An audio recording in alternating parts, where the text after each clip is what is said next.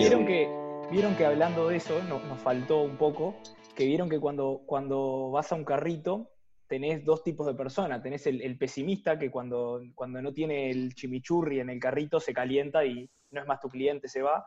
Y tenés el otro que es un poco más oportunista, que cuando va y no tiene chimichurri dice, ok, vamos a probar con el picante, por ejemplo. Y bueno, no importa que, cuál de esos dos tipos de personas seas vos, lo que sí importa es que siempre te vas a cruzar con una persona de mierda en tu vida. Ah, persona de mierda, me he usado 10 millones. Persona de mierda por todos lados. O Yo creo que conozco más gente, más, más gente de mierda que no de mierda. Esa es una afirmación. Dura, para, dura, sí, sí. Ah, no, no, ¿sabés? Para, para, yo tengo una de gente de mierda. Si hay algo que me calienta? Toda la vida me enseñaron que había que ser educado, lo que sea. Es, mi, mi- mi viejo de chiquito me enseñó, subite último al ómnibus, dejá pasar a todo el mundo, dejá sentar a las viejitas, si vas a entrar a una puerta, dejá pasar a las mujeres o dejá pasar a, la- a la- a la- a la- a las personas mayores, pero no por machismo te dejo pasar primero, por educación. Es un tema de educación, no es un tema de machismo, ¿está? Pero si hay algo que me calienta, digo, Claro. viejo de mierda, es al tipo que le cedes el asiento, le dejas el primero, el día que llueve, le dejas el último lugarcito libre de la parada, sube al ómnibus, te mira y no te dice ni gracias. ¿Sabes qué? Viejo de mierda. De acuerdo, de acuerdo. De La gente acuerdo. es malagradecida. Exactamente, exactamente. Y el otro es que eh, ese mismo, que estás ahí esperando el bondi hace 15 minutos y él llega como apurado y vos como que lo, lo, lo dejás que suba primero y todo, y el loco, nada, ni te mira, ¿no? O viene y se te, te pega antes de subir, igual, te, te encaja un codazo, igual, no le importa. Sí, Claro. igual tengo que Ojo, igual esto me, me contaron, porque yo en bondi no ando, ¿no? Sí, igual te voy a decir una cosa, pero también cuando, cuando nosotros vamos al primer mundo, terminamos siendo gente de mierda, gente pija, pero no, no por ser pija, sino por ser burro. Una vuelta me pasó que iba en una escalera mecánica en un país del norte, ¿tá? iba del lado de la izquierda subiendo, y un tipo me pasó, empezó me medio que a putear, y yo decía, ¿y este tipo qué le pasa? ¿Qué le pasa? No, parece que no puede ir de la izquierda, vas de la derecha los que van paraditos y los que van por la izquierda tienen que ir subiendo a, a- a patita, ¿no? Ah, me sentí un orco, me sentí un orco. Te corrigen rápidamente con un poco de bullying, te dan un codazo y Claro, tenés claro, que- te explican que cómo es. por otro lado. Yo sé. Debe haber un- umbral de persona de mierda también, ¿no? Yo sé. Sí, pero ¿a sí, claro, te tenés referís- el de qué mierdita nomás y Claro. el sorete, ¿A qué te referís vos?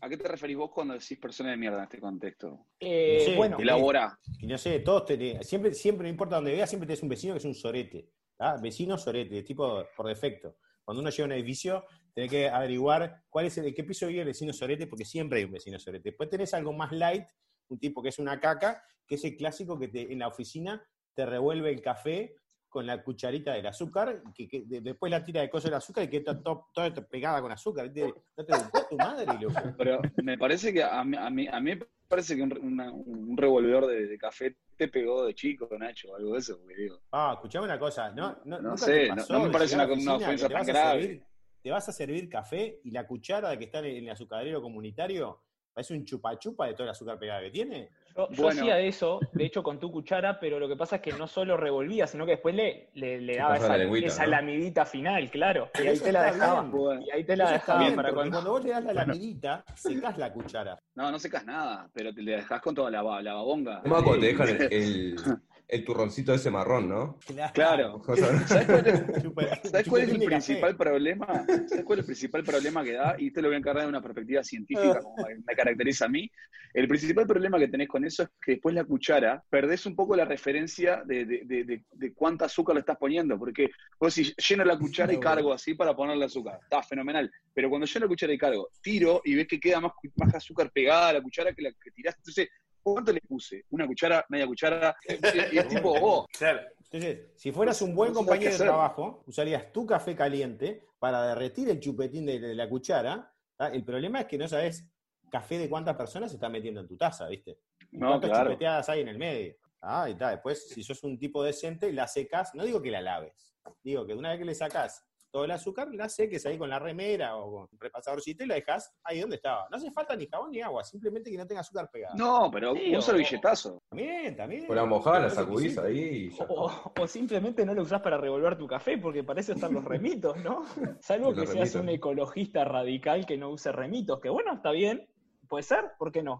Pero para mí, si sos un ecologista radical que no usa remitos, sos una persona de mierda, así que no importa que... Para, mí está, para mí está bien eh, el, eh, ser una persona comprometida un poco con el medio ambiente y tener un ojo abierto para poder eh, ver las cosas en las que se puede reducir y sin cambiar demasiado la cosa. Por ejemplo, en lugar de usar remito, puedo usar una cuchara. Ahora, qué persona de mierda que es esa que va por la vida haciendo una especie, es como la, la policía de la ecología. O el. Ah, ¿Te evangelizador. vas a poner todo ese papel higiénico? ¡Ah! ¡Qué La- Greta- loco, No sé, ¿viste? No sean Gretas Thunbergs. Claro, claro. Claro. Si, si el mundo estuviera Escuela. así por culpa mía, déjame de joder. Pero mirá que Greta Thunberg se la bancamos porque tenía 16, vos tenés 35 y dos pibes, José, no jodas. Déjate, Ah, déjate de jugar al Warcraft. Claro. Deja, dejá de jugar al Warcraft primero y después venía a hablarme Claro. Eh, eh, ya que estábamos en tópico oficina, me parece que eh, gente, gente de mierda de, de- de oficina, me parece que es mucho peor la gente que no respeta las reglas básicas de uso sanitario. Y con uso sanitario no me refiero a toda esta onda coronavirus y de higienizarse las manos. Todos saben perfectamente de lo que quiero hablar. La ¿Vos decís derrapada. el, el clásico terrorista sanitario del baño del trabajo? El terrorista sanitario. La Ese me frenada de emergencia. En mí, te juro, te juro que si una persona me cruza en la calle y me encaja una, un cross de derecha sin, sin mediar palabra, le voy a tener menos bronca que el terrorista sanitario que no respeta los protocolos básicos. ¿Cuáles son los protocolos básicos? Primero que nada, el, el flush de cortesía. Claro, el, flush- Sí. el courtesy Bueno. flush, que es para, para, no matar a todos Hay- los que están ahí en el baño colectivo. Hay veces Pero que hay claro, que. Porque hay que- diferencia, hay diferencia entre tener un baño colectivo de cubículos, de, tres cubículos, cuatro cubículos, y después tener una cueva unitaria, ¿no? No, Igual a veces hay obras maestras que son dignas de mostrar, ¿no? Digo. Claro. sacás una foto y la mandás al grupo de WhatsApp de tus amigos que está hecho para mandar caca. O sea, todos Exacto. tenemos, seguramente.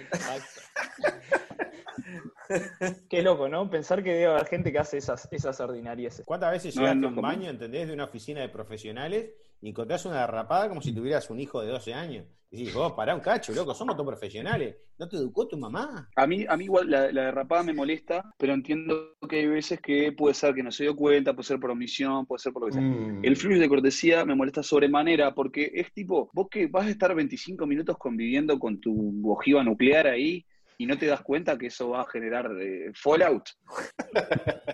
Ah, Me quedé pensando, para lo, capaz que tenemos que explicar qué es un courtesy flash. es, un, es un flash de cortesía. Sí, sí, pero ¿por qué, por qué se da? Que, claro. ¿Cuál es la función? Ah, y bueno, pero me parece que, que- que queda claro. O sea, O sea, ahí, te- ahí te- el tema es cuánto es el plazo de tiempo. No, tiene que ser inmediato. No, no, tiene ¿Vos decís que todo el mundo maneja el término cadenazo de cortesía? Debería, debería. Si no lo manejan, o la gente que no maneja ese término y no lo lleva a la práctica, no, no me gusta compartir planeta con ellos. No, pero yo creo que hay gente que no habla con sus... Nosotros porque somos unos orcos, pero hay, hay gente que no habla de la caca con sus compañeros de trabajo. Está, pero a ver, ¿cuánto tiempo te toma darte cuenta que no tenés que hacer eso? La primera vez que vos vas al servicio, por así decirlo, para elevar un poco la charla, que vos vas al servicio en un ambiente de oficina, ¿no? Vos vas y hay otro, otro- otra, otra línea de pensamiento acá de, bueno, ¿a dónde vas? ¿Y cuál vas? ¿Y cuál elegís y por qué? Y eso es todo un tema para, para lo dejo ahí con un asterisco para ahora después. Pero además, poné que no sabés, nadie te dijo nada, no tenés amigos buena onda como nosotros que te digan, che, mirá el Flash. Entonces, haces lo que haces, te vas y después vas a observar los efectos. Te tenés que, o sea, por más que nunca asumas tu crimen, te tenés que dar cuenta que hiciste un acto de terrorismo, ¿entendés?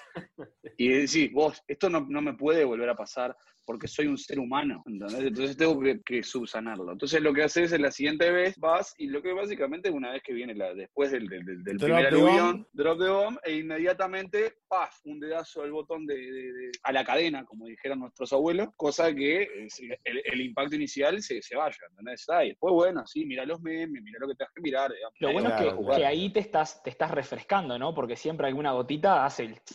cuando dijo el drop de que- bomb, no pude dejar de evitar de pensar en el beso de Poseidón, ¿no? ¿Cómo sería el beso de Poseidón? Eso de Poseidón. A la, audien- a la Poseidón se audiencia. eleva sobre las aguas y.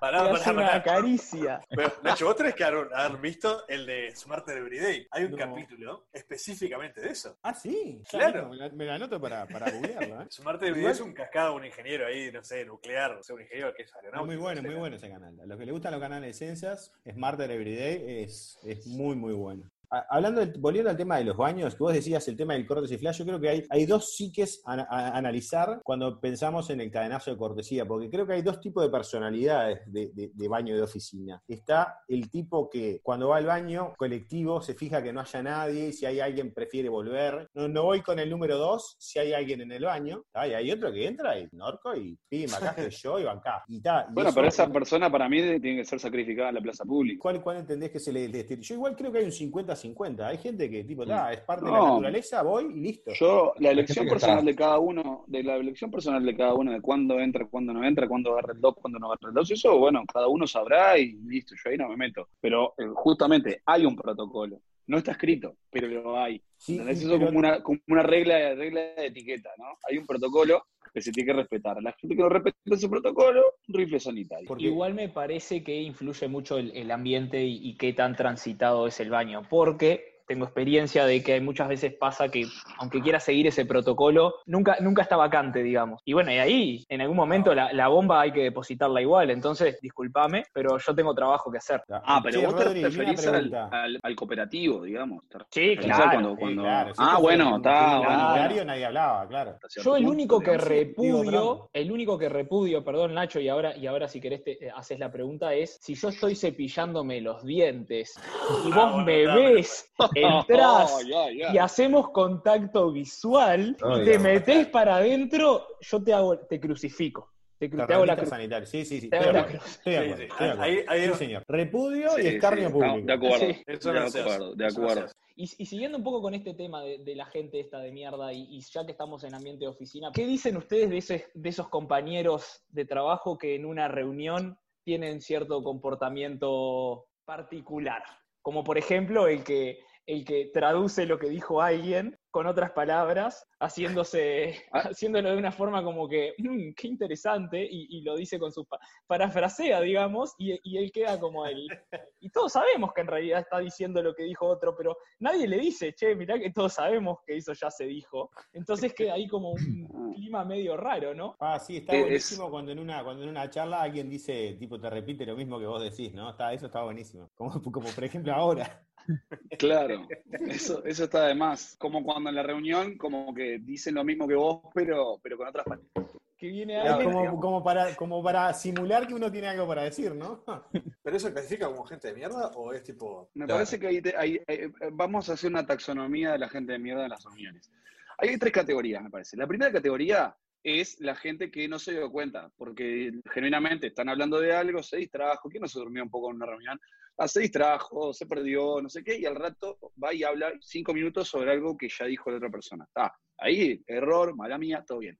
Y después están los otros dos, los otros dos tipos que son la persona que lo hace como para tratar de aportar algo y querer parecer inteligente, eso ya entra en categoría de vejiga de campeonato, y después está el que, el que sabe que la está robando. El, que- cuando vos lo mirás como diciendo, te- que, que vos lo mirás como diciéndole, te vi, te tira una guiñada como diciendo, sí, yo también, campeón, vamos arriba. Ahí te, te chocas las manos y decís, ah, vamos arriba, somos todos bucaneros, dale. El primero y el tercero están bien, el segundo es eh, gente de mierda. Perfectamente el primero igual puede incurrir en la mala de tocar una pregunta que no debería de haberse hecho y que deriva las reuniones a 40 minutos de discusiones igual. Uy, cómo odio a esa persona. Es- Queriendo o no queriendo, te pone en una situación de mierda. Las reuniones deberían de ser, no sé, 15 minutos y te la manda para una hora y media para discutir un problema que no estaba para eso y no va a aportar nada. Sobre todo el día que te tenés que ir en punto y ir a buscar a los nenes, ¿no? Mirá que a las Claro. 15 minutos me tengo que ir. Sí, sí, tranquilo. Vos, y tal cosa. Claro. No, eso es en los últimos 10 minutos, siempre. Esa pregunta nunca está al principio. Es como el jefe, no sé si alguna vez le pasó, pero el jefe que viene y te dice, che, ¿tenés 15 para hablar? 5 y 45 de la tarde, te lo pregunta. Y vos sabés que no son 15, ¿no? Por supuesto que sabés que no son 15. ¿Y qué le vas a decir? No, no, ya me estoy yendo. Iba a hacer cola claro. en el, en el Y reloj, además- así con el dedito.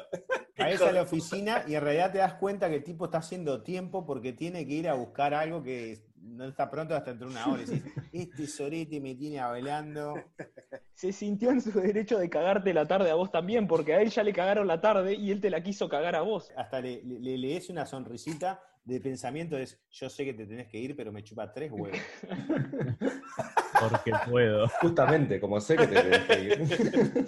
bueno, otro que es un sorete es el que te roba la comida de la ladera, ¿no? Y Ni siquiera tiene. Ah, O, sí, sí, o sí. que, o que sutilmente, ¿no? Que vos vas a encontrar con tu comida, parece tu almuerzo normal, pero te encontrás que en realidad no es la misma porción con la que había llegado. Vos, vos, adem- además, además vos sabés qué, vos sos persona calificada para hablar de esto, porque vos tuviste tu época, tuviste tu época de toma café con leche a las 4 de la tarde y notabas como tu bolsita de Ah. leche descremada La clásica, bajaba día ¿Te tras día. la leche de la heladera de la oficina?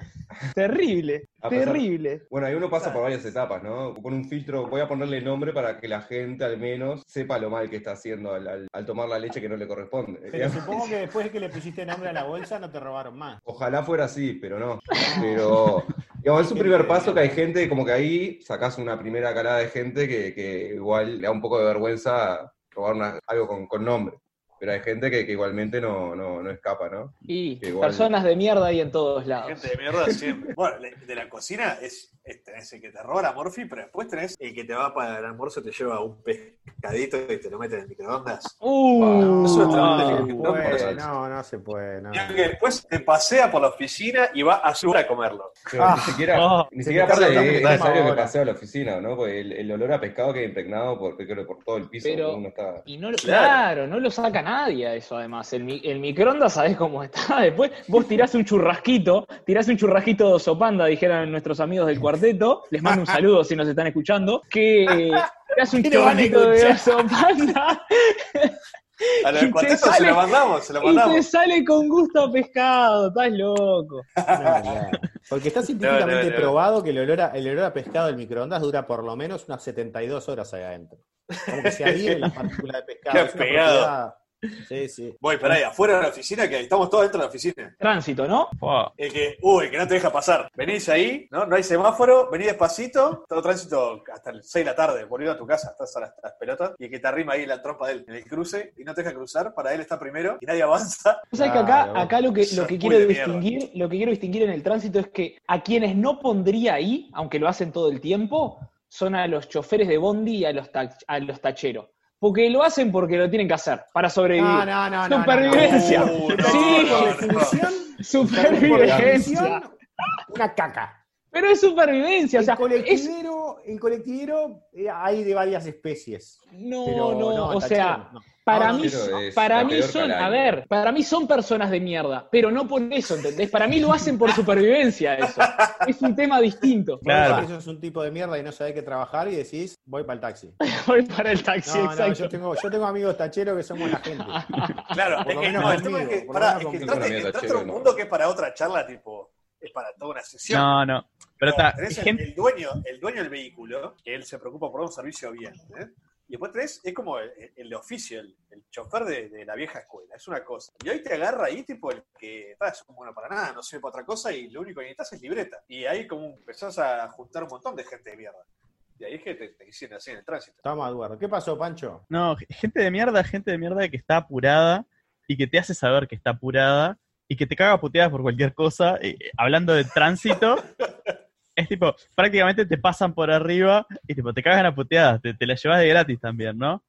O sea, Salado. viviendo cer- cerca de Argentina, este, tenemos mucho de eso que vienen de turista y tipo, te cagan a pedos, vos, y vos vas tranquilo por la calle, vas a cruzar, tenés una cebra y te pasan por arriba igual. Y después la culpa es tuya, ¿no? Claro, lo que pasa es que hay que ponerse en la cabeza de los argentinos. Para un argentino venir a Uruguay es como, es como no sé, cuando le das stop motion a, a- a los videos, que va todo despacito, pero en todos lados, no en la calle, en el supermercado, en la farmacia, en las No, y además- además Gastan mucha todo- menos todo- plata de teléfono los argentinos, porque es todo mucho más rápido. Acá es, oh, No. ¿qué? ¿Cómo andás? Y además, todos nos queremos hacer los, los, los cosos acá, que el uruguayo es súper solidario y, y, y como es, y acogedor y no sé cuánto, y, y hospitalario, papá, papá, es mentira. Los es argentinos cuando lo, lo- lo que- ven de lejos, claro, lo, ven de le- lo vemos de lejos y estamos deseando que pinche.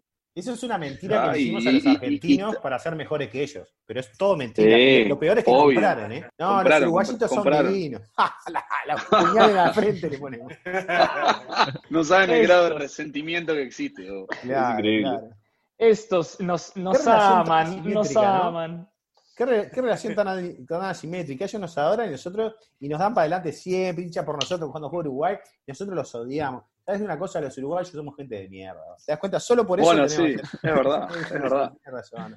Pobre- Y cuando te los, cuando te los, te los cruzás afuera de Uruguay y saben que sos uruguayo y dicen, ay, Uruguay, qué Uruguay, bonito, qué lindo". Punta del Este, ¡Qué divino, Montevideo". Piriápolis! Qué lindo ¿Cómo- Uruguay, qué lindo Uruguay. Y, y- y siguiendo en la temática de la temática de, de- de- de gente de mierda y, y más bien en comportamientos irritantes que hace la gente, qué feo que es cuando e- e- ese, ese amigo, compañero de trabajo, conocido, lo que sea, en cualquier caso, que, que- que siempre cuando alguien comenta una noticia, una novedad, su, su- su salida es, ah, sí, sí, lo vi en el diario ayer. E- Es, es- es odioso, porque hay gente que hace eso un deporte, ¿entendés?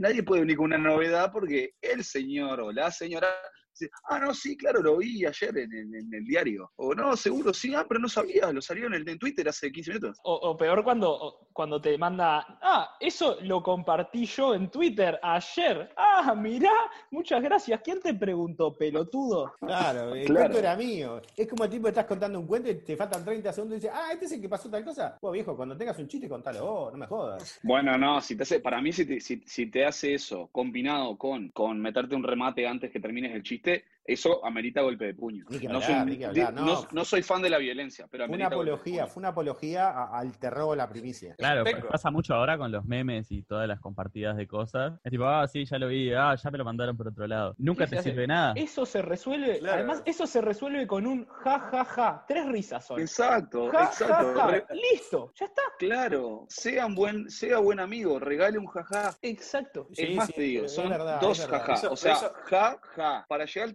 tercero, al ja, ja, ja, tiene que ser contenido semi-original. Lo que pasa que Sí, para es mí está bien, está que- bien, pero con el jaja, si yo te mando la noticia y vos me pones jaja, Es que yo no ya gustó. sé que vos me estás haciendo saber que ya la conocía. Claro, Pero te estoy regalando jaja. buena, esa es siempre hay un culo roto que te dice, no, no, yo tengo un grupo de WhatsApp mucho más divertido que me lo mandó antes, Gil. Ah, ¿sabes Pero te estoy regalando un jaja. Te estoy regalando, te estoy dando algo que es un poquito más que silencio. Está perfecto. Está una perfecto. forma sutil ya lugar. lo vi, pero bueno. Ya lo vi, ya me lo mandaron en otro ser, grupo. No, patada, saqué a, mí me. Gusta, a mí me gusta poner el tercer ja también porque, porque siento que con el segundo quedo corto y con el tercero le hago un mimo más, un mimo extra. Pero Sí, está bien, un porque jaja de dos es válido. Claro, un jaja de tres dos ja es ser mala para- onda, es- eso sí. él es amigo. El jaja es tipo quedaste bien en la oficina, tres es ah, amigo. O sea, a nosotros nos está pasando ahora con el tema de compartir y consumir información. Pero históricamente, eh, a ese, a ese personaje se le llamaba el tengo. ¿El qué? El, El tengo. tengo. Cuando vos llegabas con algo nuevo que te había traído tu tía que vino de viaje, no sé de dónde Joraca, trajo un regalo para vos, sobrino preferido, y se lo compartías a tus amigos del barrio, mirá qué bueno esto que me trajo mi tía, siempre había una persona de mierda que te decía, ah, yo tengo uno de esos. Ah, en mi Ah, barrio se arreglaba ah, de, un- de una eh. sola puñetaza, ¿eh? O se le rompía. Claro. Una pala en los dientes. Eso, eso es algo que, que va, tra- trasciende tiempos.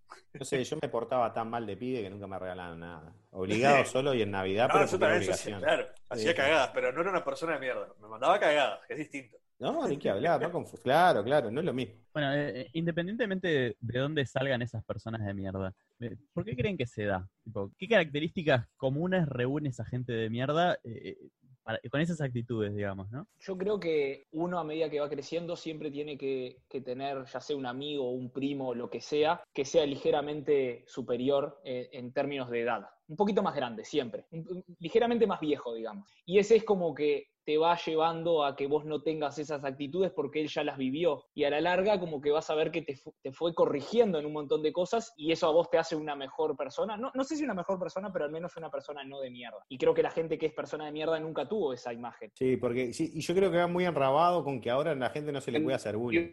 A la gente que sufrió bullying, estas cosas no Ay, les sí. pasan, porque el bullying forja el carácter. Vamos a hablar de eso algún día. Para mí la explica- se explica fácilmente como que es gente que le faltó bullying. Bien entendido, ojo. Le faltó justamente una figura de autoridad, llámese un abuelo, tío, tía, primo, amigo más grande, que estuviera un poquito más despierto en el, asunto de estos menesteres de la vida, que justamente le, lo, fuera, lo fuera puliendo a, a base de, de un bullying bien dirigido para que... Y a todos nos sirve también, porque nos sirve... ¿Cuántas veces uno incurre en comportamientos que son de, gente pija, de gente de mierda? Horrible, pero siempre tenés un amigo bien intencionado que con una descansada oportuna y certera agarra y te, te, te vuelve a encauzar. Entonces, obviamente, es como dijo Nacho, tal cual, el bullying te forja el carácter, ¿no? O algún día hablaremos de eso. De, de acuerdo. Y además no solo te sirve a vos como bully, como, no sé cómo sería el que recibe bullying, pero uno como bullier también aprende, porque a veces capaz que se le va un poquito la mano o a veces ve que es un poquito flojo, entonces uno va mejorando su experiencia como, porque no cualquiera puede hacer buen bullying también, eso es otra No, cosa, no, entonces No, no, pues, está bueno practicarlo para mejorarlo. Sí, sí, No, y- que hace y de bullying hecho- y que es un sorete. Exacto. Son cosas Eso. distintas. Porque de hecho, hacerse, hacer, eh, el hacer bullying como el bullying bien entendido, de meter un, un chascarrillo filoso para demostrarle a alguien que está haciendo una pija, es, es una cosa, y yo traspasar la frontera a de- denostar a alguien o, o avergonzarlo o algo para, de forma de querer aparecer como superior o hacerse el gracioso sin ser gracioso, es en sí mismo un comportamiento de gente de mierda. Bueno, es que yo creo que ahí vos acabas de decir la diferencia, la, la diferencia claramente y es eso, es que el bullying bien entendido es cuando vos no lo haces para vos resaltarte como el gracioso y el más crack No, y el claro, claro, es sino un que lo servicio, estás es a- una forma de servicio. Exacto, lo estás haciendo para beneficiar al otro. Y ahí, y ahí radica la diferencia. Un poquito te divertís también, pero poquito. Pero, pero, es, pero es, como un, es como un efecto colateral, digamos. El objetivo Sí, es otro. bueno, claro. Eh, El los objetivo gajes es del oficio. Es verdad, es verdad. El objetivo primario es otro. Y eso es algo que se puede hacer desde el principio, o sea, eh, no solamente desde el principio, o sea, si vos tenés a alguien que en tu vida te fue bulineando y te fue no llevando por el camino de, ser una persona de mierda. Pero si no tuviste una persona de esas, cuando ya estás a mitad de camino, no sé, ya entraste en el trabajo, ya no sé qué, ¿podés salir Buscala. Siempre de la vida hay. de mierda o no? Sí, siempre puede salir, siempre puede salir. No, son, no todos los héroes usan capa. Siempre hay alguien dispuesto a, a regalarte un poquito de un poquito de ese, de ese bullying para pulirte tu carácter, digamos. Así como tenés que buscar un buen que- mentor, tenés que buscar una buena figura de, de bullying. Cuanto Siempre, más grande sos, momento, más te va a costar, pero hay que transmitir un mensaje de esperanza. Siempre se puede salir. Sí, Y también hay otra máxima, es que si, si, si vos estás escuchando este podcast y entendés que no, que no es así, que no, que no hay gente de mierda en todos lados, pa, loco, replanteate la vida, tenés que salir al mundo y conocerlo porque en tu casa, en tu barrio, en tu trabajo, en tu colegio, en tu liceo, en el bondi, en el barrio, en algún lado, siempre, siempre hay un tipo de mierda. Entonces, si no lo Pinchar la conociste, burbuja, papá. te, está, te, estás, sí, te estás perdiendo gran parte de la vida. Y si no Sí, estás de o sos tan acuerdo, vejiga que ni siquiera te das cuenta, ¿no? y si no estás de acuerdo exacto. con todo esto que estamos diciendo, podés ir y buscarnos en Twitter, Calamity Alert, y dejarnos un comentario. Perfectamente. Y- Y, y- además, y además, para que tengas claro que hay gente de mierda, lo que te deseamos es que la próxima vez que vayas al baño y te sientes, que Poseidón te dé un gran beso en la cola. Qué bien, bien hablado, bien Así hablado. sea.